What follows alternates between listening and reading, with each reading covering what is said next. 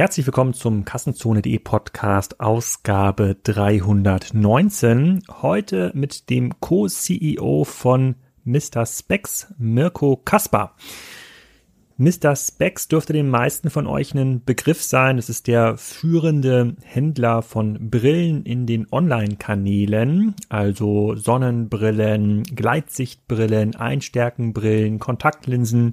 Die sind da schon sehr lange dabei. Seit über zehn Jahren sind ungefähr entstanden zu einer Zeit, als auch Salando entstanden ist. Der Markt ist auch sehr groß.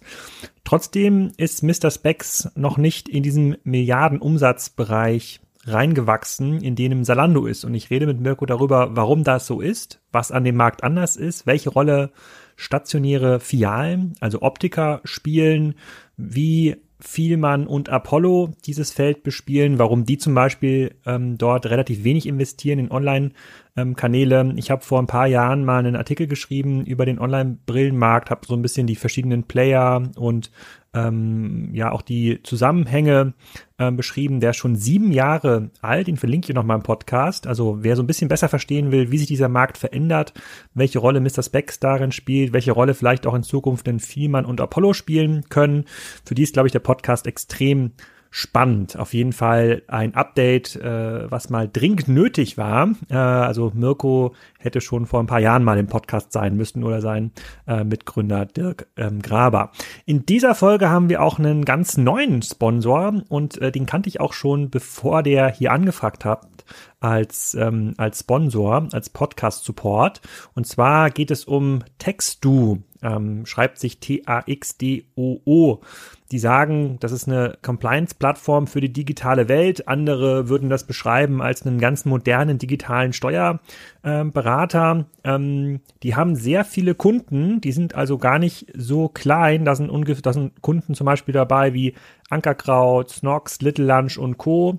Viele Online-Händler, die teilweise auch grenzüberschreitend ähm, verkaufen, die auch viel über Amazon äh, ähm, verkaufen und denen dann die Finanzbuchhaltung auch immer komplexer wird und der, das klassische Steuerbüro ist damit auch überfordert. Und da gibt es dann eine Nische, in die Textu hineingestoßen ähm, ist. Die stellen eine komplett API-basierte Plattform zur Verfügung, über die man das automatisiert abbilden kann, auch über mehrere Staaten hinweg. Das kann auch in drei, vier, fünf Staaten sein. Da gibt's dann halt diesen einen Ansprechpartner in Hamburg. Ähm, TextDo ist vollkommen egal, ob das 10.000, 50.000 oder 5.000 Transaktionen sind, die darüber ähm, verwaltet werden.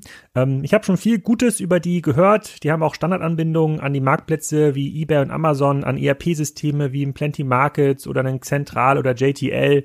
Ähm, sehr stark wachsendes Team, kleiner Geheimtipp und wenn euch das interessiert oder ihr sagt, ähm, das kann ich mir gut vorstellen für mein Business, dann schreibt einfach eine E-Mail an kassenzone.taxdu.com oder textdu, verlinke ich natürlich auch in den Show Notes. Da äh, ähm, tragt ihr dann einfach den ähm, Betreff Kassenzone ein in die E-Mail und dann bekommt ihr die ersten drei Monate das Grundpaket kostenlos. Das kostet normalerweise 89 Euro im Monat, also auch ein richtiger Wert dahinter. Wie gesagt, kann ich sehr empfehlen, habe ich schon viel Gutes drüber gehört, äh, ist bestimmt bald kein Geheimtipp mehr und ich würde mich euer, über euer Feedback freuen. Vielleicht entlastet das auch euren bisherigen Steuerberater ein bisschen. Jetzt aber erstmal viel Spaß mit Mirko Kaspar von Mr. Specs. Herzlich willkommen zum Kassenzone-Podcast, Mirko. Nach langer Zeit äh, kümmern wir uns mal wieder um den Brillenmarkt online. Ähm, da habe ich vor sieben Jahren drüber geschrieben und hier ist ja auch meine Lieblingsbrillen- äh, und Kontaktlinsen-Online-Firma Mr. Specs direkt vertreten. Sag doch mal, wer du bist und was du machst. Ja, ich bin äh, einer von den Geschäftsführern von Mr. Specs und äh, ich betreue bei uns alle marktorientierten Bereiche, also so Marketing, Produktmanagement, aber auch ähm, die internationalen Länder oder das Retail-Programm, was wir ausgerollt haben und äh, mache das jetzt auch schon seit äh, na, knapp fast zehn Jahren ungefähr. Mhm. Und genau das Gefühl habe ich auch. Also Mr. Specs begleitet mich eigentlich seitdem ich mich professionell mit dem Thema E-Commerce beschäftige. Ich kann mich erinnern an ein Event, 2009 war das, glaube ich, in Berlin. Da haben wir so ein kleines Unternehmer-Event äh, ähm, gemacht und da hat dann damals der Graber eingeladen zu einer Unternehmensführung. Und ich glaube, das war in dem Gebäude, wo dann später auch Rocket drin war oder war, vielleicht waren die auch da irgendwie drin. Kannst du uns mal so einen kurzen Abriss von der doch sehr abwechslungsreichen Mr. Specs-Geschichte geben? Na klar, genau. Dirk Graber, den du gerade erwähnt hast. Dirk hat äh, 2007 mit einem kleinen Team ähm, Mr. Specs gegründet äh, und ist 2008 live gegangen. Ähm, das war damals in der Backfabrik. Äh, genau, ganz, ja. genau, genau. Und äh, und ja, dann äh, die Idee war eigentlich damals schon auch wenn sie vielleicht nicht so klar ausformuliert war, eigentlich zu sagen, okay, die Leute sollten eigentlich Brille mit Freude und Selbstbewusstsein irgendwie tragen und ähm, dafür brauchst du halt ein paar Sachen, einen inspirierenden Kaufprozess, irgendwie genügend Auswahl, auch Transparenz und, und Wissen über, was macht eigentlich eine gute Brille aus und wann steht mir eine und, äh, und wann nicht. Und dann hat man gesagt, okay, wir nutzen jetzt einfach mal das Internet, um da mal einen Schritt nach vorn zu machen und ähm, in den Markt. Und haben, die meisten haben gesagt, nee, das geht nicht. Und äh, Dirk und das Team damals haben gesagt, doch, geht, wir machen das jetzt. Und sind 2008, wie gesagt, live. Und dann war das am Anfang sehr stark online getrieben, äh, Pureplay. Ähm, und dann kamen eigentlich schon die ersten Innovationen. Das erste war, ähm, und das ist vielleicht nicht ganz so stark als Innovation erkennbar, aber es gab halt wenig Suche dafür im Netz, ne? weil es wurde ja noch nicht angeboten. Äh, und außerdem ist es so, dass die meisten Leute nicht genau das Brillenmodell kennen, was sie suchen wollen. Ähm, so dass wir sehr viele Filter brauchten in unterschiedlichen Kombinationen, ne? Größe und Form und Material und wie auch immer. Also viel, viel mehr Filter, als man jetzt für eine Jeans oder wie auch immer haben würde. Das nächste Mal, dass man sagt, die Leute wollen es natürlich sehen. Also haben wir also wahrscheinlich als einer der ersten, uns sind zumindest nicht viele Beispiele bekannt, Augmented Reality eingeführt. Ähm, und äh, so, dass die Leute über eine Webcam die Brille anprobieren konnten, online. Und dann war klar, es doch noch den einen oder anderen gibt, der die Brille nochmal auf der Nase haben will. Ne? Wie, wie, wie passt das Ding? Also haben wir gesagt, okay, bevor wir da jetzt geschliffene Gläser direkt reinsetzen, schicken wir doch mal vier nach Hause, unseren sogenannten Home Trial oder die Anprobe. Ähm, kann man umsonst vier Brillen zu Hause anprobieren und dann sagst du, die und die soll es sein und dann verglasen wir die. Und äh, das waren so die ersten Innovationen. Und in der Kombination dieser, dieser Online-Innovationen und Service-Innovationen, die by the way alle kostenlos sind, äh, fing dann tatsächlich das Online-Business an. Wir haben das äh, ausgerollt dann relativ früh schon in ein paar internationale Länder. Und äh, so, und das war der erste Punkt. Und dann haben wir uns überlegt, naja, ähm, ähm, wenn für viele Leute der Kaufprozess mit einem Sehtest losgeht. Wir bieten den nicht an, ist blöd für uns. Ja? Ähm, das heißt, lass mal gucken, wie können wir den Sehtest anbieten. Dann haben wir es recht agil gemacht, weil zu dem damaligen Zeitpunkt hat man nicht genug Geld, einfach mal Läden zu Hunderten auszurollen. Und haben gesagt, wir rufen mal ein paar Partneroptiker, also ein paar Optiker an und sagen, ob die eine neue Zielgruppe, für die wir Werbung im Fernsehen und online machen, was sie nicht können, ob die bereit wären, dafür Services zu leisten. Wir würden sie dafür bezahlen und wir würden natürlich gucken, dass alles äh, seine Ordnung hat. Wann, wann war hm? Das war 2011 ging das schon los. 2011. So schnell schon, also drei ja, Jahre ja, ja. Okay. Ja, ja. Da haben wir den ersten Test gemacht und, äh, und die Optiker haben das, also natürlich gab es eine ganze Reihe, die gesagt haben, nur über unsere Leiche. Und es gab auch eine ganze Reihe, die auch gesagt haben, ja, warum nicht, wir probieren das aus. Und äh, das hat dann gut geklappt und dann haben wir so drei Monate rumprobiert und dann haben wir gesagt, okay, wir rollen es aus. Dann hatten wir relativ schnell in 2012 hat man dann über 300 Partneroptiker schon und heute sind es über 500 in Deutschland, Österreich, Schweiz, Niederlande, Schweden. Ja. Mhm. Ähm, das war wirklich nochmal ein wichtiger Schritt wahrscheinlich. Und ich hatte es vorhin schon angedeutet, äh, vielleicht das nochmal als Erläuterung, die, die, dieses Inspiration und Selbstvertrauen. Ne? Das klingt irgendwie so groß und aber irgendwie banal. Und warum ist das nicht so wichtig? Wir haben sehr viel Marktforschung damals gemacht und da kam raus, zwei Drittel ähm, haben keinen Spaß beim Brillenkauf und äh, sind auch unsicher teilweise beim Brille tragen und tun es nur, wenn es sein muss. Dann haben wir gesagt, okay, das kann ja nicht sein. Also erstens haben wir dann gesagt, gut, dann müssen wir auf jeden Fall da sein, wenn es sein muss und Sehtests anbieten. Ähm, und das zweite war dann, dass wir sagen, was brauchen die denn, damit sie ein bisschen Spaß beim Kaufen haben? Das erste ist sozusagen, dass sie mal wissen, Das ist meine Brillengröße, dass ich einfach mal ausprobieren kann. Das zweite ist, das ist meine Pupillendistanz. Die muss ich ja nur einmal im Leben messen. Das ist also ein Wert, der sich nicht mehr verändert. Ja, mein Gewicht und meine Kleidergröße kann schon sein, dass sich die übers Leben mal verändert, aber meine Pupillendistanz nicht. Und, ähm, und so den Leuten beizubringen, was sind denn eigentlich die vier, fünf Informationen, die du brauchst, die denen zur Verfügung zu stellen und dann eben einfach mal ein großes Sortiment eröffnen, wo ich einfach mal ausprobieren und shoppen kann. Letzten Endes die Benefits des E-Commerce dann eben nutzbar gemacht mit ein paar Zusatzinformationen auch für die Optik. So, also das war ähm, das war der der erste große Meilenstein, sage ich mal, nach der nach dem nach dem rein digitalen. Und dann war es so, dass wir 2016 gemerkt haben, Mensch, wir haben so eine große Markenbekanntheit und auch so eine große Consideration. Und trotzdem ist der ein oder andere, der den ersten Kauf sich noch nicht im Internet traut. Und wenn wir dann drei Jahre auf den warten müssen für einen zweiten Kauf oder so, dann ist auch lange hin. Ähm, lass uns doch mal schauen, ob wir auf, auf dem Rücken von dieser starken Marke nicht einfach in hochfrequente Standorte gehen und äh, dort einen wirklich sehr integrierten Kaufprozess anbieten. Das müssten doch eigentlich sehr viele Neukunden kommen. Wir müssten eigentlich kein extra Marketing machen, weil die Leute kennen uns ja.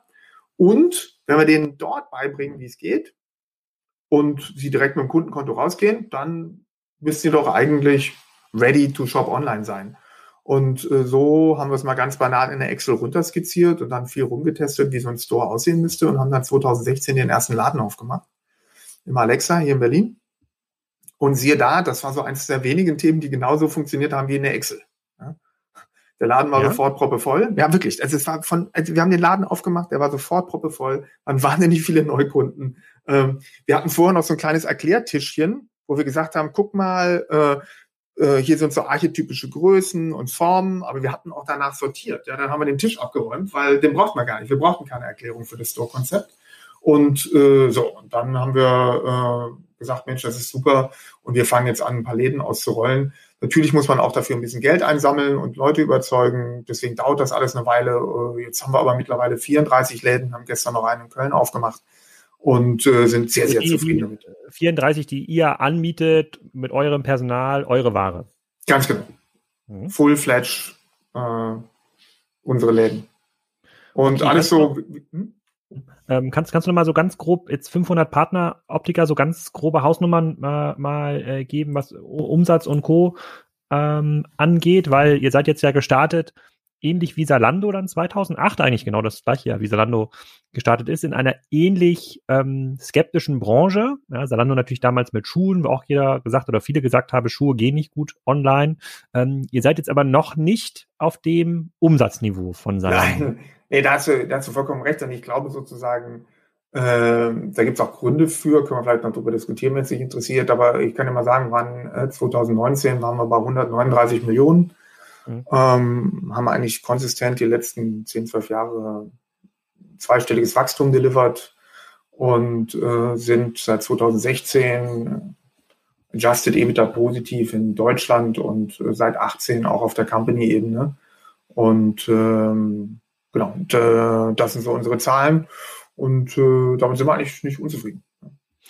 Wenn, wenn ich jetzt mal zurückklicke in meinen ähm, Artikel von 2013, wo ich aber den Brillenmarkt geschrieben habe, da hieß damals Brille Online über Vielmann, ist das Specs, Luxotica und Co. Da habe ich selber auch viel recherchiert damals und auch einige spannende Zusammenhänge erst verstanden. Ähm, damals habe ich geschrieben, dass 2012 mit dem Handel von Brillen und Zubehör in Deutschland ungefähr 5 Milliarden Euro umgesetzt wurden. Ist es immer noch die Größenordnung, über die wir heute reden, oder sind wir schon bei sechs? Ja, genau. Das kommt eben darauf an, welche Marktzahlen man nimmt. Also wenn man deine Marktzahl jetzt nimmt von den fünf Milliarden ja, äh, Umsatz äh, im, im gesamten Brillen- und Optikmarkt und dann wächst der ungefähr mit zwei bis drei Prozent, egal was kommt. Der wächst eigentlich immer. Und hm. äh, jetzt Corona könnte es einen kleinen Dämpfer geben, ehrlich gesagt. Aber äh, oh, dann ist das jetzt draufgekommen seit 2013. Aber äh, dimensionsmäßig stimmt das. Mhm. Und was ich damals gelernt habe, ist, dass ähm, anders als in anderen Märkten, die digitalisiert wurden, also bei einem, bei einem Markt, wie ihn Salando angegriffen hat für Schuhe und Fashion, der war schon sehr ausbalanciert, auskonsolidiert im stationären Bereich. Da gab es ähm, ein schönes Angriffsmuster dann auch für Onliner.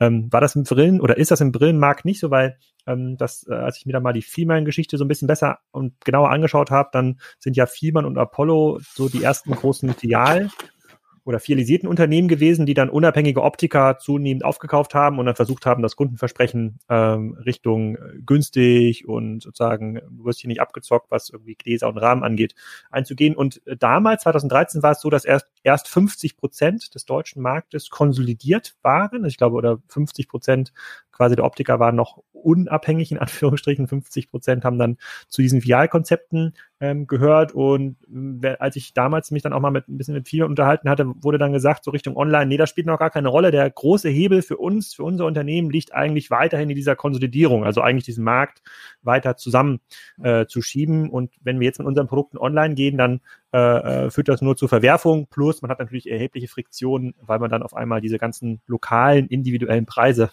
äh, sozusagen online transparent ja. machen muss. Das, das, das will natürlich kein, äh, kein Optiker.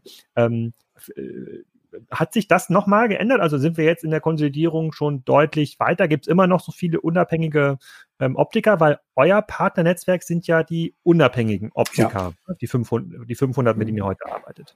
Also wenn man es mal mit anderen Branchen vergleicht, muss man eigentlich sagen, die Struktur ist noch ähnlich, wie du es beschrieben hast. Ja? Ähm, es sind noch sehr viele traditionelle unabhängige Optiker äh, unterwegs. Wir haben ungefähr 10.000 äh, äh, Einkaufsstellen in Deutschland und davon sind, äh, und das wenn man jetzt guckt, äh, so ein Vielmann hat halt zwischen 600 und 700. Ähm, und ein Apollo ist ein bisschen größer äh, von den von den Flächen, ja, äh, also von der Anzahl äh, Verkaufsstellen. Ähm, und dann sind eben äh, der Rest ist eben unabhängig oder in kleineren lokalen Ketten. Da geht immer mal wieder Private Equity rein in eine kleinere Kette, ja, und äh, steigert da den Umsatz so ein bisschen. Der hat aber noch nicht dazu geführt, die Anstrengung, dass da wirklich jetzt nochmal eine neue nationale Kette oder irgendwie sowas entstanden wäre von Rang. Ähm, und ähm, das heißt, so ist die Struktur noch. Und das Lustige ist, wenn man sich äh, europaweit anschaut, ähm, sieht es dort ähnlich aus. Das sind sicherlich mehr Filialkonzepte, zum Beispiel in Frankreich. Ähm, und dann gibt's da noch ähm, europaweit sicherlich äh, Specsavers, äh, eher in UK und den nordischen Ländern. Aber es gibt keinen, der irgendwie für Fashion, Shopping oder wie auch immer steht. Nicht einen einzigen europaweiten oder nationalen Spieler, der für Fashion und Shopping steht in der Optik. Die kommen alle über ähm, entweder so eher so eine so eine Private Label preiswert eine Brille kaufen, da muss nicht viel Brimborium drumherum sein, ja, wo man sagt, na gut, aber ein bisschen Brimborium kann ja sein.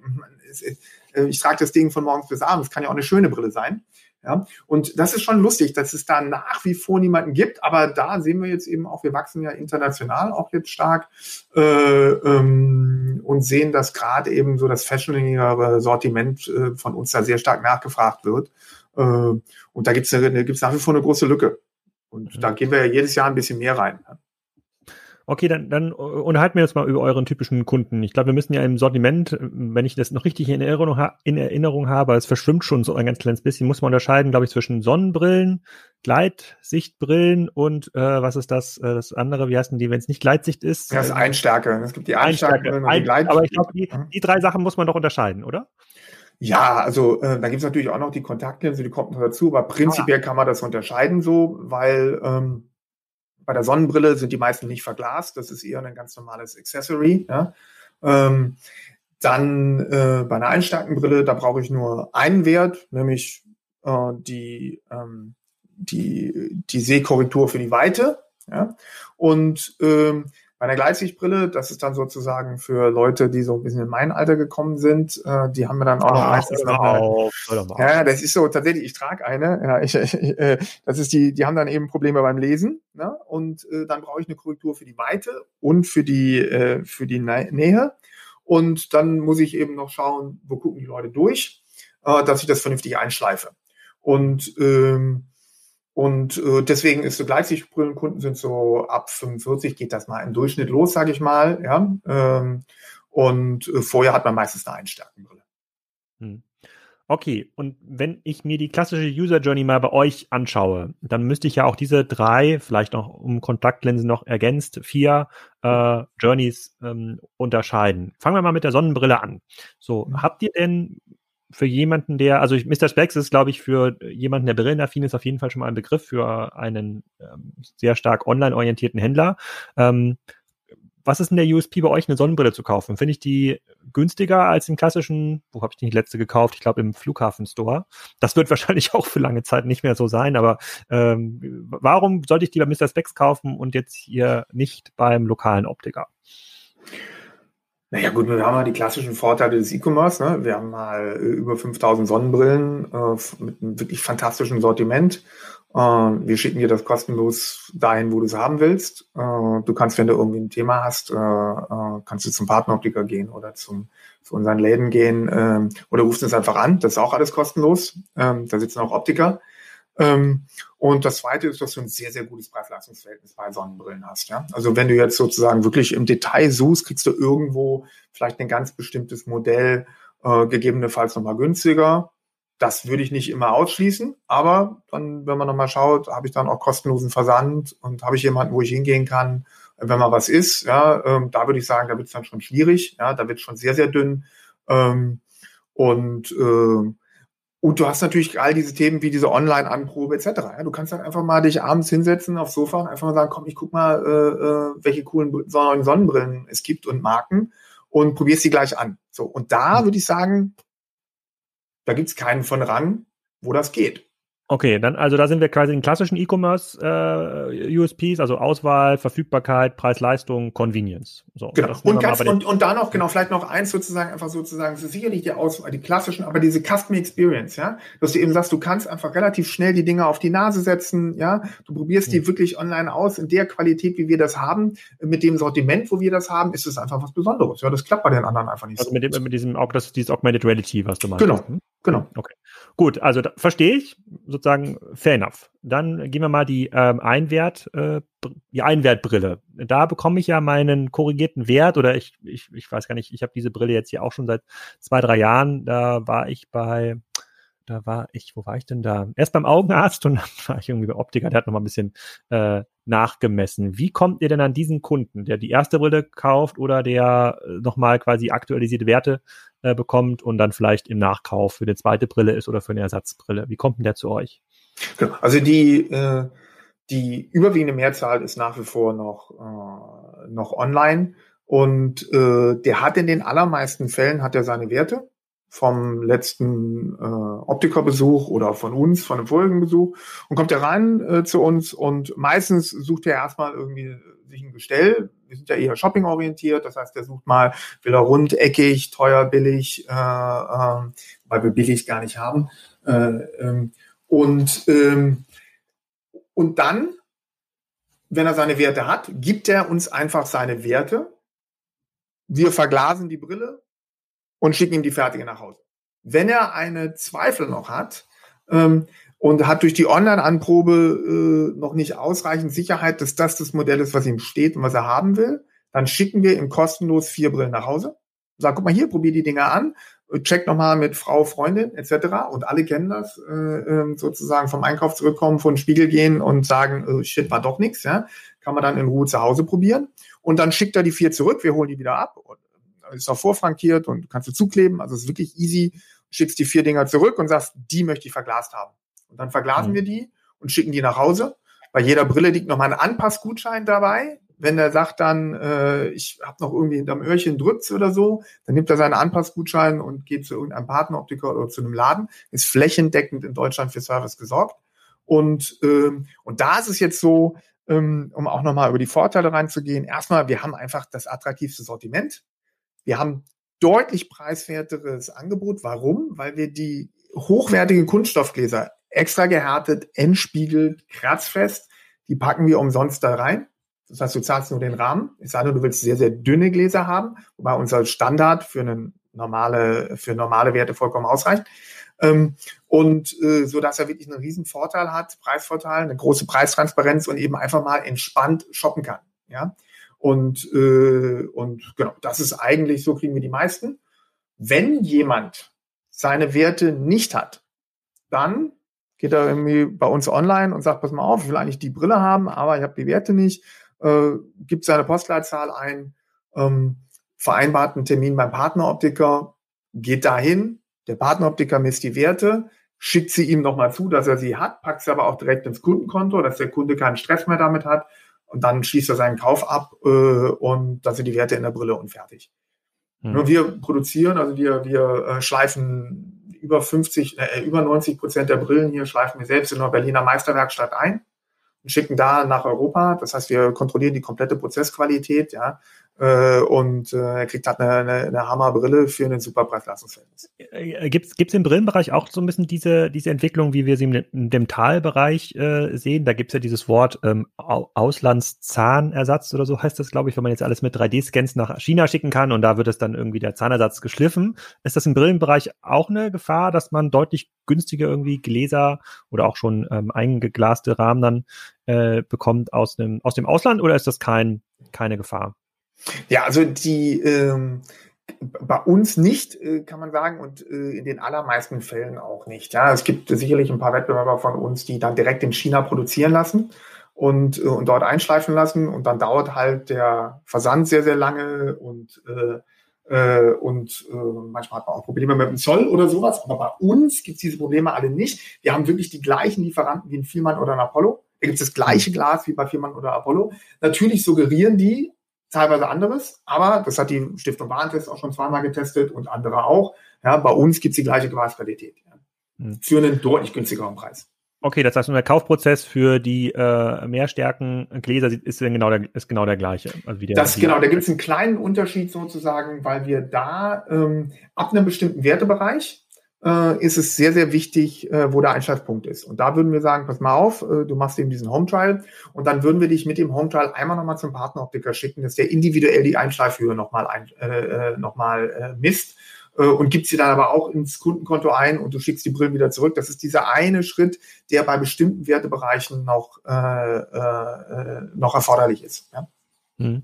Okay, und dann der letzte Kaufprozess. Wir kommen gleich zu den Wiederkaufraten mhm. und zur Loyalität und der, der, die vierte Kategorie Kontaktlinsen. Ich bin jetzt kein Kontaktlinsenträger. Das scheint, ist ja ein Verbrauchsprodukt, äh, ähm, glaube ich. Wie ist genau. das? Wenn man, wenn man, man weiß wahrscheinlich seine Werte und guckt dann einfach, wo gibt's die am günstigsten oder wo gibt's meine Marke oder wie funktioniert da der Kaufprozess? Ja, ganz genau. Du guckst einfach, du suchst deine Marke und dann äh, weißt du deine Werte, äh, suchst die Werte aus, dann kannst du noch überlegen, brauche ich irgendwie, will ich eine große Packung, will ich eine kleine Packung, will ich ein Abo? Wir bieten alles natürlich natürlich an. Ja, und wer ist äh, sozusagen, wer hat es vielleicht dann noch versandkostenfrei und wer liefert aus Deutschland und hat das größte Lager und liefert sehr, sehr schnell. Bei all den meisten Punkten, die ich gerade genannt habe, gibt es bei uns einen, einen, Haken dahinter. Deswegen sind wir auch Marktführer auch in der Kategorie äh, und äh, ähm, genau, weil wir einfach vom Rundum-Angebot ähm, mit den Größenordnungen, mit denen wir hantieren in diesem relativ fragmentierten Markt, da einfach führend sind seit Jahren. Ja. Mhm. Gibt es da nicht eine Gefahr, dass, ein, dass, dass so Marktplatzanbieter wie ein Amazon auch diesen äh, Bereich für sich entdecken, wenn es ein Commodity-Produkt ist, ein Commodity-Kauf, was mir geht es um Preis, Verfügbarkeit und, und, vielleicht genau das Produkt, was ich irgendwie haben möchte, sind die da schon erfolgreich? Weil die müssen ja, also vor fünf, sechs Jahren hätte ich gedacht, okay, das ist jetzt kein, das, der Markt ist nicht groß genug, aber mittlerweile müssten die ja auch da ausgetestet haben. Spielen die eine Rolle? Bevor Mirko jetzt auf diese Frage antwortet, würde ich die eigentlich gerne weitergeben an unseren zweiten Partner Apinio der modernen Umfrageplattform aus Hamburg. Ich habe euch im letzten Podcast mit Betty Bossi schon ein bisschen erzählt, was die für Umfragen machen, wie das dort funktioniert. Also es ist ein ganz modernes Marktforschungsunternehmen, was so eine Frage auch beantworten könnte. Also wie kauft ihr in Zukunft eure Brillen, Kontaktlinsen ein? Könntet ihr euch vorstellen, die auch bei Amazon zu kaufen? Könntet ihr euch vorstellen, die im Abo zu kaufen bei einem Anbieter wie Mr. Specs. Ähm, beim letzten Mal habe ich da eine Umfrage zitiert. Da ging es ähm, auch um die Amazon-Thematik und zwar, ob man Medikamente, also rezeptfreie Medikamente dort kaufen könnte. Ähm, ist ein extrem cooler Dienst. Da habe ich auch schon in ein paar Podcast-Folgen aus dem Nähkästchen geplaudert, was die so genau machen. Schaut euch mal auf apinio.com um, wie das funktioniert. Ähm, aber genau für so ein Thema sind die eigentlich super ähm, geeignet. Da kann man innerhalb von Minuten Umfrage erstellen. Die Experten helfen euch beim Check. Ähm, man kriegt da über ein repräsentatives Panel ähm, auch sehr schnell, also innerhalb von Minuten oder weniger Stunden, sofort eine Rückmeldung und kann das Ergebnis dann ähm, auswerten.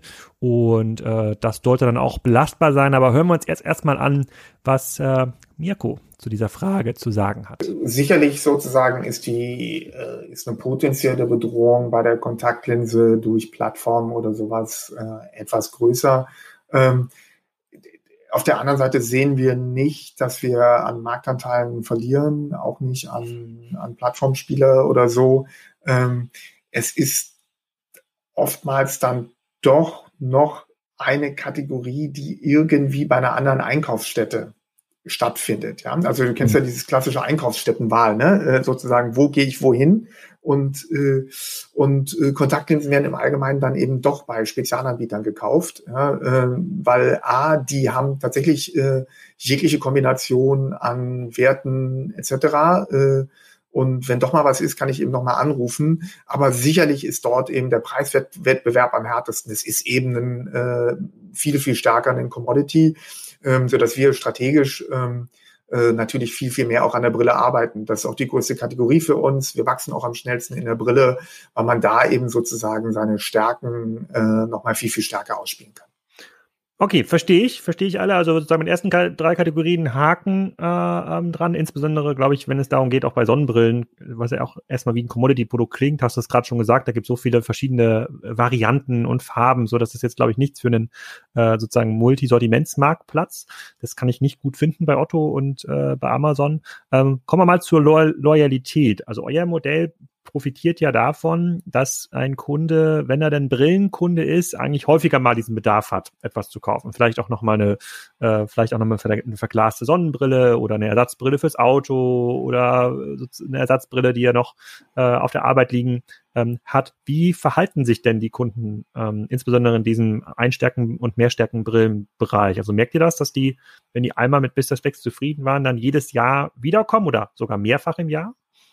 Genau, wir sehen diese, diese mehrfach im Jahrkäufe, die sehen wir im Wesentlichen bei der Kontaktlinse, ne? weil das eben Verbrauchsgut ist, wie du es gesagt hast. Aber gehen wir auf die spannenderen Kategorien Brille und, und, und, und Gleitsichtbrille, ähm, sehen wir viele Mehrfachkäufer äh, im Jahr. Nein, muss man ganz klar sagen. Ja? Also es gibt zwar einen Trend zu häufigerem Kauf und zu zur Zweit- und Drittbrille, das ist einfach so, ja. Ähm, und da kommen wir vielleicht auch gleich nochmal epidemiologisch dazu, weil der Anteil Brillenträger gerade eben auch in der jüngeren Zielgruppe dramatisch steigt. Ähm, und gerade die jüngere Zielgruppe hat dann eben auch nochmal Lust, äh, ähm, eine größere Varianz zu haben. So, lange Rede, kurzer Sinn.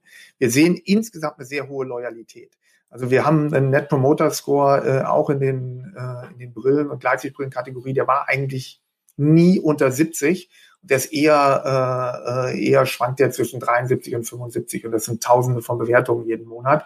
Das ist eine wahnsinnig hohe Zufriedenheit für so eine, für so eine komplexe äh, Kategorie. Sehen wir aber, dass die Kunden radikal jetzt schon sozusagen das Kaufverhalten umstellen und mehrfach im Jahr shoppen, das sehen wir nicht. Sehen wir, dass sie eine Tendenz häufiger kaufen und wir haben einen normalen Durchschnitt in Deutschland, der liegt bei drei bis vier Jahre im Median, ja, äh, in eine neue Brille, sehen wir, dass es da eine Tendenz häufiger wird, dass wir auch diese Vielkäufer, die stärker attrahieren, dass wir die Leute, die dann eben ähm, sich auch mal eine verglaste Sonnenbrille, die im traditionellen Handel unglaublich teuer ist, ja, äh, äh, sich mal anschaffen. Ja, das sehen wir auf jeden Fall. Das heißt, wir sehen ähm, erhöhte Loyalitätsraten, wir sehen auch erhöhte Kaufintensität, ähm, aber das Ganze geht Schritt für Schritt. Aber sehen wir, dass die Zahlen äh, jährlich steigen? Auf jeden Fall. Ja. Hm. Okay, also das, das, funkt, das ist ja schon mal extrem aufschlussreich und auch äh, das ist ja wahrscheinlich auch das, was die ähm, das, was die äh, Investoren am stärksten ähm, interessiert. Vielleicht noch mal eine Frage, die wir jetzt hier kurz übersprungen haben in diesem Kaufprozess.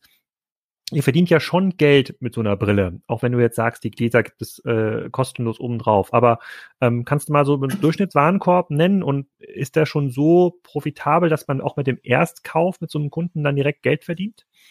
Genau, also so ein Durchschnittswarenkorb liegt äh, auf jeden Fall über 100 Euro. Ja, und äh, wenn man wenn man in, in den Premium-Luxus-Bereich oder in den Gleitsichtbrillenbereich geht, dann liegt der auch sehr schnell über 200 Euro. Gerade die Kategorie Luxury und Independent Eyewear, wir haben super spannende kleine Labels und, und natürlich auch die, die, die Prada, Gucci, Dior, Tom Fords dieser Welt, dann hast du natürlich einen Warenkorb, der ist 200, 300 Euro. Ja, ähm, äh, machen wir, kaufen wir äh, First äh, Purchase Break Even äh, ein? Ja, also ähm, dadurch, dass die Kaufzyklen eben äh, erstmal, wir gehen immer erstmal konservativ ran, ja, äh, im Marktdurchschnitt äh, drei bis vier Jahre sind, ähm, kaufen wir First Purchase Break Even ein, und zwar die Brille und die Sonnenbrille.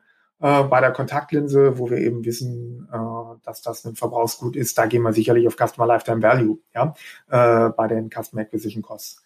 Und wir haben da aber eben sozusagen den Vorteil, dass wir dadurch, dass wir alle drei Kategorien anbieten und, äh, und eben tendenziell die Kundengruppen ansprechen, die ein bisschen mehr Spaß an der Brille haben, äh, dass wir bei der Customer Acquisition Cost im Vergleich zum Wettbewerber auch ein bisschen mehr ausgeben können. Ja? Ähm, und äh, wir sind ja nie in der Kategorie gewesen, äh, Private Label Brille, 39 Euro, alles drin, aber dann kommt irgendwie bei einer Retour kommt ein Kosten, beim Versandschicken kommen Kosten und sowas, dieses EasyJet-Modell für Brille, ja, das haben wir nie gefahren, ja.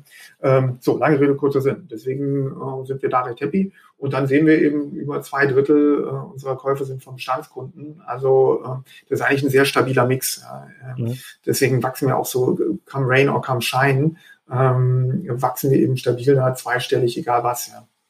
Was ist denn die Vision der PIs? Du hast ja gerade genannt, dass auch PIs jetzt in kleinere Ketten äh, in, investieren. Ihr seid ja quasi schon ein größeres PI-Investment. 2015 hat Goldman Sachs nach, äh, sozusagen nach Informationen von Exciting Commerce, dem Branchendienst, äh, sozusagen über 30 Millionen äh, in euch investiert. Was ist denn die, was denn deren, was ist denn deren Vision? Also sehen die äh, in den nächsten fünf Jahren einen starken Umbruch rein in die Online-Kanäle? Also vertrauen die darauf, dass ein Apollo, Fiemann und Co. es nicht schaffen, ihre Kunden online abzuholen? Oder, oder woher kommt deren, ähm, woher kommt deren Fantasie?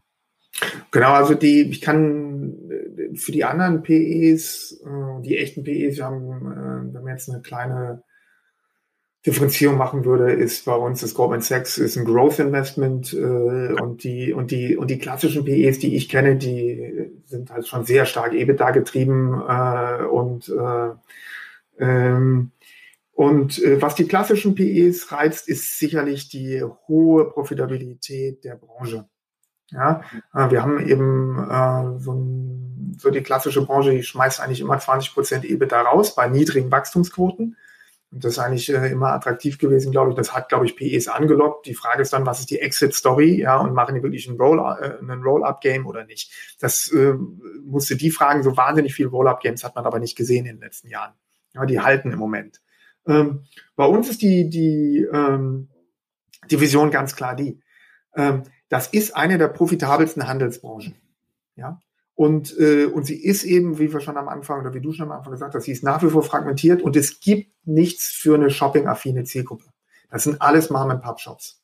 Und die, die Wahrscheinlichkeit, dass ein Omnichannel-Player, digital getriebener Omnichannel-Player, mit einem, mit einem fashion-orientierten, Customer-Experience-orientierten Ansatz da reingeht, ähm, äh, die ist wahnsinnig groß und man sieht eben bei uns, dass das klappt. Äh, und, und jetzt die Frage, wer ist denn da noch neben uns? Und da ist, ist lange nichts.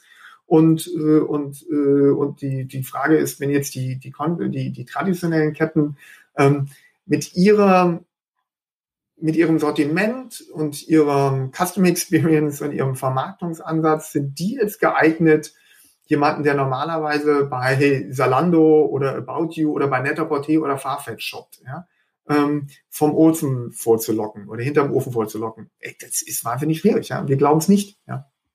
Und unsere Investoren glauben es auch nicht. Ja. Also siehst du jetzt keine Gefahr darin, dass jetzt die nächste Generation bei äh, Vielmann, Mark Vielmann, ähm, äh, dass der jetzt schafft, der ist ja deutlich jünger als wir, glaube ich, oder? Der ist doch jetzt Anfang, Anfang 30. Ähm, ich glaube, der ist deutlich ist jünger, so eine, äh, ja, der ist deutlich jünger als aber ich. Du, aber du sagst, Fall. du sagst quasi die Bestandskräfte im Unternehmen, quasi diese Legacy-Masse, die führt dazu, dass man eben nicht diese ähm, hundertprozentige ähm, Online-Orientierung hinbekommt, ne, weil man immer auf die Filialen Rücksicht nehmen muss. Das ist ja so das Dilemma der äh, sozusagen der erfolgreichen stationären äh, stationären noch. Und ihr quasi diese Zwischenfahrt nutzen könnt, um dann, äh, wenn ihr in den nächsten Jahren ja so weiter wachsen, seid ihr irgendwann auch ein 500 Millionen Unternehmen. Das dauert ja gar nicht mehr so lange. Ihr könnt ja dann wahrscheinlich auch Geld raisen, um andere Ketten ähm, dazuzunehmen, wenn sie für euer für euer Geschäft funktionieren, weil Geld ist ja eigentlich genug da, oder? Oder wie, so muss ich es verstehen? Ja, ja, auf jeden Fall. Also die, wir haben, äh, wir haben selbst innerhalb von Corona äh, äh, noch äh, zwischen Mai und Juli jede Woche einen neuen Store ausgerollt. Das ist mhm. überhaupt kein Problem von uns, von den Capabilities. Ähm, ähm, wir haben dann natürlich jetzt durch die, durch die Corona-Situation sind wir äh, nicht mehr ganz so schnell. Äh, bereiten uns aber vor. Wir haben, wie gesagt, äh, gestern nochmal wieder einen neuen Store aufgemacht äh, und wir werden auch weiter Stores ausrollen und so wie sich die Corona-Situation lichtet, werden wir da noch mehr machen. Und wir wachsen sehr stark äh, durch Markenaufbau im Ausland. Also ähm, wir, wir gehen unseren Wachstumsweg weiter und, äh, und sehen im Moment keine Delle. Natürlich schauen wir uns sehr genau an, was der Wettbewerb macht. Wir sind ja nicht naiv, ja. Only the paranoid survive und ich bin sicherlich einer, der sofort wie ein HB-Männchen durch die Gegend springt, wenn irgendwo Traffic-Zahlen von irgendjemandem irgendwo steigen oder so, ja. Aber so ein Apollo ist seit, glaube ich, zwei oder drei Jahren online. Ja. Also wir haben Zero, Zero, Zero Impact gemerkt. Nirgendwo, nichts, nada, ja. Und mhm. äh, und äh, ähm, äh, und und ich glaube noch mal sozusagen, ich meine, du kennst dich ja noch besser aus in der Breite, auch im Handel, vielleicht auch in der Tiefe. Ähm, erkennst du eine traditionelle Handelskette, die eher konservativ Private Label orientiert war? Die es geschafft hat, sich umzupositionieren, auch von ihrer Zielgruppe und von ihrem Angebot. Na klar können die jetzt mal online äh, irgendwas machen, ja, und man hat jetzt auch Kontaktlinsen online. Aber kennst du, hast du jemanden, der sich wirklich geschafft hat, sich umzupositionieren und jung und frisch und hip zu werden? Nein. Weltweit nein.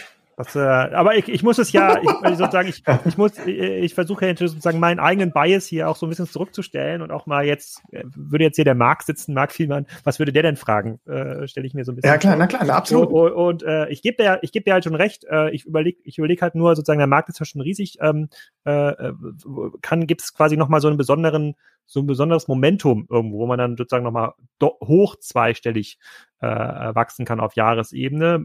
Ist dafür noch irgendwas notwendig? Es gab ja relativ lange Zeit die Diskussion, dass man online nicht gut Brillen anprobieren konnte. Das dürfte sich ja mittlerweile stark geändert haben. Ich kann mir auch gut vorstellen, dass man, dass es mir mittlerweile Technologien in der Entwicklung gibt, die es mir vielleicht sogar ersparen, zum Augenarzt zu gehen, wo ich dann bestimmte Sehtests auch schon online äh, äh, machen kann, wenn der Monitor irgendwie gut genug ist oder wenn die Kamera äh, gut genug ist. Kann ich mir zumindest gut vorstellen, dass das so ist, weil am Ende des Tages ist es ja auch nur eine Kamera, die Werte äh, ähm, ausspuckt dann beim Optiker, wenn da was nachgemessen, äh, wenn da was nachgemessen wird.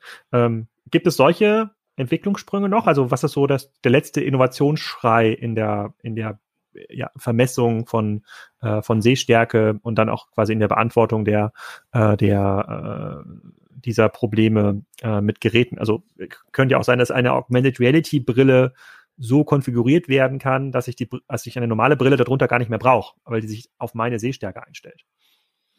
Also äh, ähm, ich glaube, es sind ähm, Kleinigkeiten, die kumuliert äh, irgendwann nochmal einen Unterschied für noch weitere Zielgruppen machen werden. Was wir jetzt gerade sehen, ist natürlich gerade auch international. Ähm, in Deutschland haben wir ja schon einen sehr großen Marktanteil äh, online. Ähm, hat Corona nochmal einen Riesenschub gegeben. Die Leute haben es einfach ausprobiert und haben gemerkt, es funktioniert. Ich hatte ja schon mal auf die echt hohen Net Promoter Scores äh, hingewiesen. Das ist wirklich äh, das, das funktioniert einfach so. Und das sehen wir jetzt, weil viel mehr Leute probieren es. Und wenn es die Leute probieren und dabei bleiben, das hilft uns natürlich auch nach Corona, Nummer eins. Aber jetzt die Frage war ja eigentlich, gibt es da nochmal so ein, so ein neu, nochmal einen extra Tipping Point? Äh, ähm, ich glaube, es ist die Kombination ähm, aus vielen kleinen Verbesserungen nochmal Usability-Schleifen und ich gehe mal durch. Das erste hast du schon angedeutet. Wir haben, und das ist gerade großer Branchentalk, wir haben sofort im April eingeführt einen Online-Sehtest. Als wir klar war, äh, wir gehen in den Lockdown, waren wir natürlich wieder die Ersten, die gesagt haben, zack, äh, wir bieten das an. Das ist von 18 bis 40, ähm, ähm, äh, also Zielgruppe 18 bis 40, die äh, eine Kurzsichtigkeit haben bis minus drei. Ja, äh, das ist klinisch getestet. Äh, das Ding funktioniert. Äh, wir haben sehr viel Mühe uns gegeben, den Leuten zu erklären, wie sie es durchführen müssen und was die Voraussetzungen sind und um, um, um wirklich so viel Vertrauen wie möglich aufzubauen. Und siehe da, die Leute nehmen es an und es funktioniert. So, ist das Ding jetzt schon so weit, dass es für alle Bevölkerungsgruppen, ne, also auch für andere Wertebereiche äh, und, und, und von der Usability so, dass es sozusagen für alle schon passt? Nein, aber wir sehen, das Ding funktioniert und wir sehen, dass es wächst. Nummer eins. Nummer zwei ist, ähm, gerade wenn du jetzt die, die, die, die Qualität der Kameras äh, äh, in den mobilen Geräten, die hat sich ja doch nochmal dramatisch verbessert, ja. Auch was Sensorik angeht, ja. Du kannst eben Millimeter genau mittlerweile die Pupillendistanz innerhalb von Sekunden messen, ja. Äh, und, äh, und da ist es natürlich so, ähm, das braucht auch wieder ein bisschen, bis die Leute äh, sich an die neuen Capabilities auch der Geräte gewöhnt haben. Aber ist das fundamental anders als das, was wir heute machen? Nein. Ist es im Detail immer noch mal ein bisschen besser? Ja. Ähm, äh, deswegen, ähm, deswegen glaube ich eher, dass diese Wachstumsquoten, die wir sehen, eben immer leicht noch mal steigen werden. Ähm, und ob es dann irgendwann kumuliert und noch mal zu so einem wirklichen krasseren Tipping Point on top kommt, weiß ich nicht. Im Moment sehe ich eher, äh, äh, dass, es, dass, dass die Steigung steigt, schrittweise, langsam, mit jeder kleinen Optimierung. Hm. hm okay, du hast gerade auch schon gesagt, ähm, äh, sozusagen die Eigenlabel-Händler, wie groß ist denn der Eigenmarkenanteil bei euch oder generell auch in der, in der Szene, wenn ich zum Vielmann gehe, Apollo zu euch, also wie viel von diesen Brillenrahmen kommen denn von Mr. Specs versus, äh, keine Ahnung, Ray-Ban, äh, Oakley? Ja, gut. Also wir sind ja, wir sind ja einer, der wirklich für die für die Markenvielfalt steht und ähm, das heißt, äh, bei uns ähm, ist ungefähr 70 Prozent, Entschuldige, ist 70 Prozent ungefähr sind äh, Multibrand und äh, ungefähr 30 Prozent ist Eigenmarke und da spreche ich von der Kategorie Brille. Hm. Und äh, und äh, und da ist es so, dass wir eben gerade äh, in dem Bereich äh, ähm, in Anführungszeichen was Besonderes. Ne? Also ein bisschen fashioniger, Kollaborationen mit Influencern, mit Designern, ja, äh, ähm, äh, sustainable Materialien, dass wir da eben sehr nah an der Zielgruppe sind, ja, sehr viel auch mit unseren äh, Influencern und Social Media Kanälen arbeiten, um, um da ganz nah dran zu sein an der Zielgruppe. Ähm, und äh, deswegen wächst der Anteil Private Label aber ähm, wir, ähm, wir haben jetzt nicht vor, ähm, zu werden wie der Rest der Branche. Und das war die zweite Frage ja von dir. So ein Vielmann hat wahrscheinlich einen äh, Private Label Anteil von 80, 90 Prozent. Ja? Mhm. Ähm, und äh, und, und das Einkaufserlebnis ist da, ich sag's einfach nochmal, du gehst halt da rein und die Dinger hängen da irgendwie so übereinander, die, die teuren sind abgeschlossen und du sitzt halt auf dem Stuhl und dann sagt dir oder du fragst halt, welche Brille du anprobieren darfst. Ja, das ist jetzt nicht so, dass du da reingehen kannst, also was mal auf, möchte einfach ein paar, möchte mal probieren, oh, da hinten liegt Tom Ford, das mal anprobieren, ist ja cool, ne? Mit deiner Freundin oder deinem Freund oder irgendwie sowas. Das, das gibt's gar nicht, ja? Und du, hast halt dann irgendwie jemand kommt, sagt, okay, äh, hier ist meine Brille und äh, wenn du die jetzt so von der Marke haben willst, dann ist hier eine Ray-Ban, die sieht so ähnlich aus, aber hier ist halt die Private Label, nimm doch die. Ja, so. Und äh, so wird halt im, tendenziell im traditionellen Augenoptik verkauft, ja. Mhm.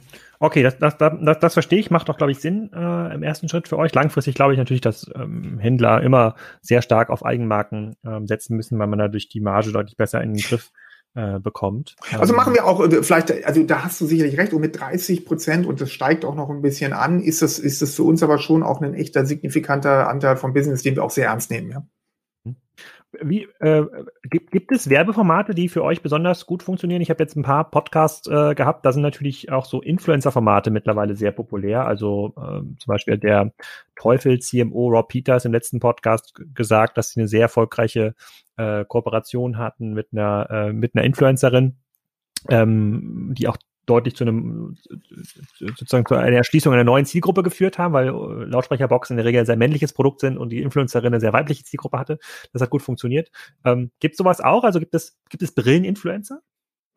Ähm, ja, aber äh, gibt sozusagen die klassischen Brillen-Influencer, äh, äh, Nein, aber gibt es Brille tragende Influencer? Äh, ja, und davon auch immer mehr. Ähm, und äh, wir sind, ich würde sagen, die stärkste Marke in diesen sozialen Kanälen, was den Optikbereich angeht. Ja, wir machen so viele entweder dedizierte Kollaborationen, wo die Influencer mit uns gemeinsam eine Brille designen oder wo sie sie einfach nur promoten oder wo sie den Home Trial vorstellen oder wo sie die Online-Anprobe vorstellen etc. Also wir haben äh, wirklich, wirklich sehr umfangreiche Influencer- und Social-Aktivitäten, die auch wirklich gut funktionieren, weil es ist eben ein Format, was ein, ähm, also vom, vom, sagen wir es mal so, ist das Involvement mit dem Produkt ist ja da und es gibt eine ganze Reihe Fragen, wie funktioniert es und wie auch immer.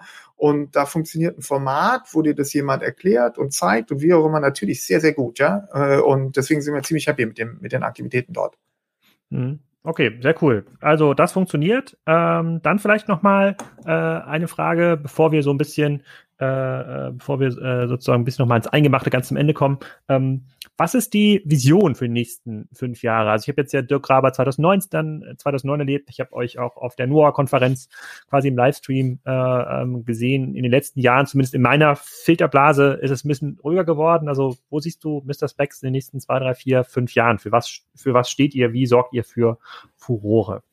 Genau. Also ich und ich ich, ich brech's da noch mal einfach wirklich von der von der von der Vision genau nach der du ja gefragt hast runter dann mal in die strategischen Bausteine.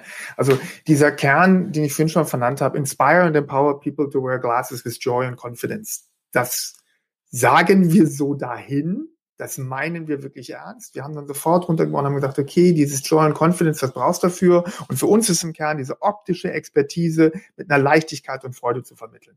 Und diese Customer Experience zu sagen, was müssen wir an Informationen geben, welche neuen Tools können wir haben, ist der Online-Sehtest gut genug, wem können wir den anbieten, wo können wir das machen, permanent das technisch Mögliche nutzen, was schon Usability optimiert ist, um diese Zielgruppe zu inspirieren ähm, und den, das modernste und einfachste und integrierteste Kauferlebnis zu bieten.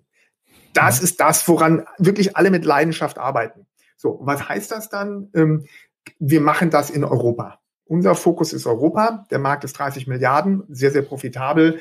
Da ist ein groß genuges Kuchenstück für uns drin. Und was sind die strategischen Schwerpunkte?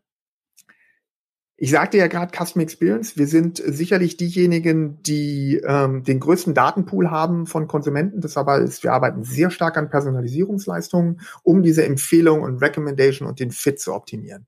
Und das zweite ist sicherlich Sortiment. Ja, wir werden, äh, wir haben jetzt äh, jetzt schon und gerade vor Weihnachten kommt noch mal einiges dazu. Wir haben wirklich das interessanteste Sortiment äh, ähm, an, auch an neuen Marken. Ja, wenn man sich anschaut, äh, ich mache einen kleinen Schlenker, du musst dann äh, sagen, ja. dass es ausführlich wird, ja, aber bei dem, bei diesen beiden Themen.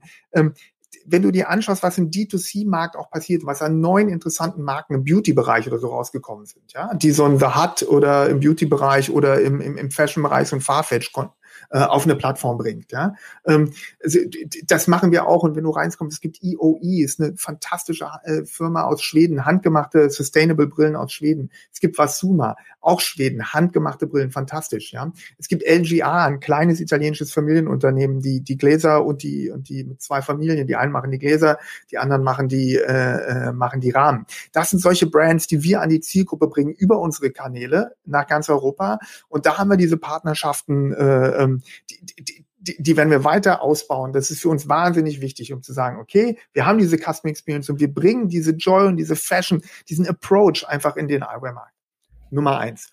Nummer zwei, wir machen das Multi-Channel. Ja, ähm, wir, wir werden einfach weiter unsere Läden ausrollen. Wir haben da großen Erfolg mit und, äh, und wir werden weiter, weiter ausrollen, nicht nur in Deutschland.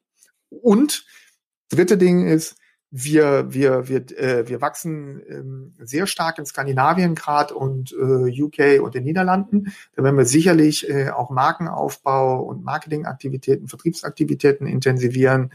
Ähm, wir haben Läger auch schon äh, zwei weitere in, in, in Skandinavien, um das zu supporten. Und da sind wir eigentlich sozusagen bei der dritten Säule. Wenn man sagt, das eine ist eben, welche Custom Experience wollen wir bieten?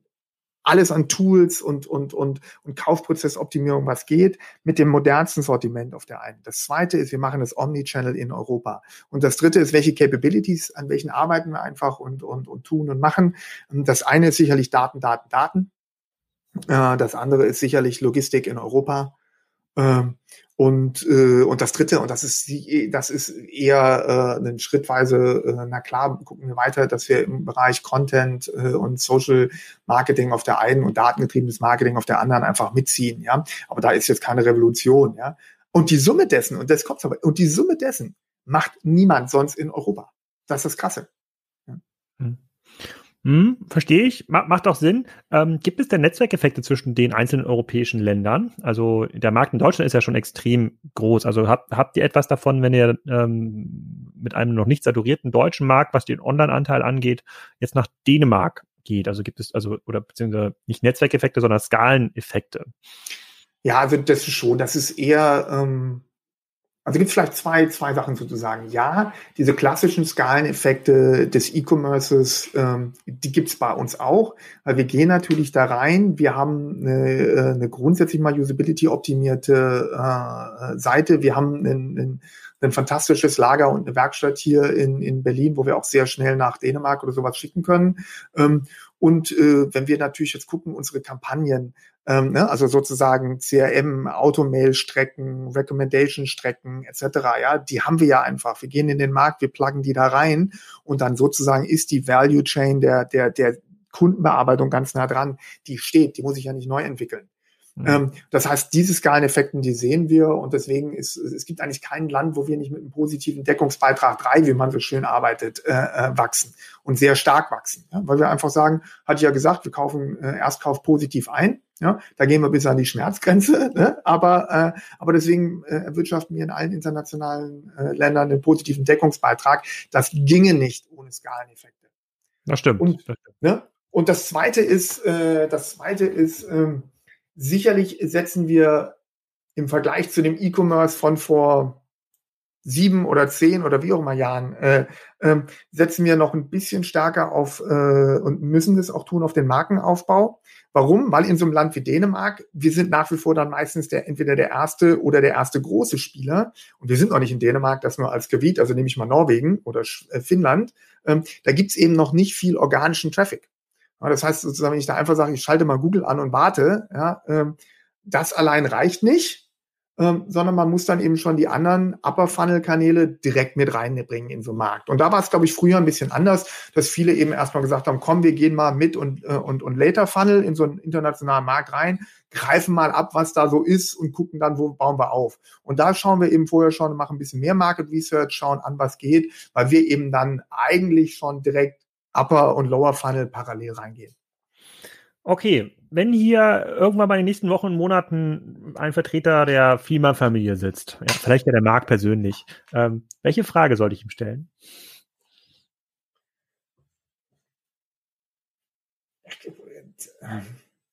Wenn, wenn, wenn nicht du, ne, wer wüsste denn, welche, welche spannenden Fragen man ihm stellen Ja, na klar, aber das ist so ein bisschen. Ähm, Zum Beispiel, wie erklärst du dem Kunden, dass es in verschiedenen Filialen verschiedene Preise gibt? Das ist eine wahnsinnig gute Frage. Die würde ich wahrscheinlich, äh, die würde ich, das ist wahrscheinlich die schönste Frage. Ich brauche das ja. gar nicht ergänzen. Frag mal die und bleib da dran. Okay. Frag cool. mal die und bleib da dran. Ja, also dann äh, vielleicht hört ja jemand quasi aus der Vielmann-Familie zu. Dann äh, müssen wir mal 2021 da ein kleines Update machen. Also äh, läuft bei euch, fasse ich mal zusammen. Äh, ihr seid jetzt so auf äh, dann Richtung 2021 so äh, dann so Richtung 150 Millionen ähm, unterwegs. Profitabel, was ja auch für, äh, äh, das ist ja nicht selbstverständlich bei diesem starken, äh, bei diesem starken Wachstum. Aber wenn man mal auf dem europäischen Level schaut, ähm, spricht jetzt eigentlich nichts dagegen, dass jetzt in äh, zehn Jahren ähm, dann auch mal sozusagen Richtung Milliarde ähm, ähm, kommt. Oder gäbe es da irgendwas, wo du sagst, na, da gibt es schon noch natürliche Grenzen in eurem Wachstum? Also die, die, die natürlichen Grenzen äh, in dem Markt die sehe ich jetzt nicht und von uns, wir sind ja äh, gerade was jetzt so Logistik, Hausaufgaben, Technologie oder wie auch immer, da haben wir wahnsinnig viele Hausaufgaben gemacht. Also ich sehe die Grenzen nicht. Es ist einfach, it's a, it's a lot of hard work, ja. Und äh, ich habe so einen schönen Spruch mal gehört, everything worthwhile is uphill. Ja. So you need to climb, climb, climb, climb, climb. Ja. Und fand ich einen guten Spruch und das ist eigentlich das Einzige. Du musst halt immer klettern, ja. Von allein kommt dir das auch nicht, ja. Aber, äh, aber der Berg ist da und ich sehe jetzt keine äh, Spalte, die zu breit wäre oder zu tief, dass wir da nicht drüber klettern würden. Okay, dann hören ja jetzt hier ein paar tausend Leute zu, denen du noch Wünsche ausrichten kannst. Brauchst du noch irgendwie Werber für bestimmte äh, Bereiche? Ich habe ja auch in meiner äh, Fachmagazinsrecherche bei Exciting Commerce gesehen, dass ihr ja eine traurige Technologieentscheidung getroffen habt vor fünf Jahren. Wer weiß, vielleicht ändert sich ja auch. Ja, gut, wir gehen jetzt tatsächlich auf Headless und äh, äh, das heißt, wir suchen natürlich React Developer, ja, äh, ähm, natürlich suchen wir auch Bereich, äh, sowohl im Content-Bereich im Marketing als auch Data-Driven Marketing suchen wir Leute und Text sucht natürlich, äh, suchen wir natürlich immer. Also auf jeden Fall und das schön im Herzen von Berlin, äh, beim Marktführer raus nach Europa. Was kann es Schöneres geben? Ja, ähm, das ist mal das eine. Und die anderen natürlich, äh, ähm, die Zahl der Brillenträger zwischen 20 und 30 hat sich in den letzten Jahren mehr als verdoppelt. Warum? Weil wir alle vor diesen Geräten sitzen und nicht mehr rausgehen und in die Ferne gucken und genügend Licht ah. bekommen. Ja? Und äh, das heißt, äh, tatsächlich, äh, wenn ihr, äh, ob ihr Studenten seid oder schon älter oder sowas, lasst mal eure Augen checken, weil äh, über 50 Prozent von euch braucht schon eine, äh, braucht schon eine Brille. Und äh, ich kenne kein besseres Angebot als unseres. Probiert es einfach mal aus. Ihr habt das schönste Sortiment zu den besten Preisen egal wann, egal wo. Okay, dann das, ich nehme mal mit, dass quasi die Leute, die eine Brille brauchen, als Signing-Bonus, wenn sie bei euch anfangen, äh, gibt's da vielleicht eine obendrauf? Die gibt's absolut, die gibt's auch obendrauf. Na klar gibt's die obendrauf, ja. Äh, und, und, und, und ansonsten, wir suchen, wir wachsen stark, wir suchen immer Leute, genau, danke. Ähm, fragt mal am Markt rum. Wir haben, glaube ich, wirklich eine ganz tolle Firmenkultur. Ähm, wir haben gerade einen, einen, einen Interim-CTO drin und wir hatten gerade Feedback und der sagte uns, Raphael sagte uns, Mensch, äh, das wäre krass. Die Leute hätten echt richtig Bock, hier zu arbeiten. Die rennen freiwillig mit den Mrs. Becks T-Shirts durch die Gegend. Da hatte so viel äh, äh, Unternehmen gehabt, wo die Leute die, die Firmware nicht tragen wollen. Und hier drucken sie sich selbst das Logo aufs T-Shirt. Äh, ich finde, das heißt schon was. Ich habe mich wahnsinnig gefreut über das Kompliment und äh, äh, probiert es einfach mal aus. Kommt vorbei. Sehr cool. Mirko, vielen Dank. Und äh, dann gucke ich mal, ob der Marc nächstes Jahr auch nochmal Zeit hat, in den Podcast zu kommen und äh, aus seiner Warte die Fragen zu beantworten. Danke. Perfekt. Ich danke dir. Das war es schon wieder. Nur noch ein paar Wochen bis Weihnachten. Ähm, und bis dahin gibt's auch noch ein paar Folgen, zum Beispiel eine mit Rupert Botmeier zu meiner These Peak Amazon oder zu der K5-These zu Peak Amazon. Der Waterdrop-Gründer war zu Gast. Es gibt nochmal eine Sonderweihnachtsausgabe mit Christoph Werner, der kommt extra nach Hamburg. Da gucken wir uns vorher natürlich auch noch ein paar DM-Filialen an. Das wird sicherlich ganz spannend. Äh, und da gibt's auch noch ein Silvester-Spezial mit meinem Co-CEO von Spriker, Boris Lokschin. In diesem Sinne, euch eine schöne Woche und wenn ihr Probleme mit dem Thema Compliance Steuern habt, dann wisst ihr, an wen ihr euch wenden könnt. TextDo ist der Partner eurer Wahl.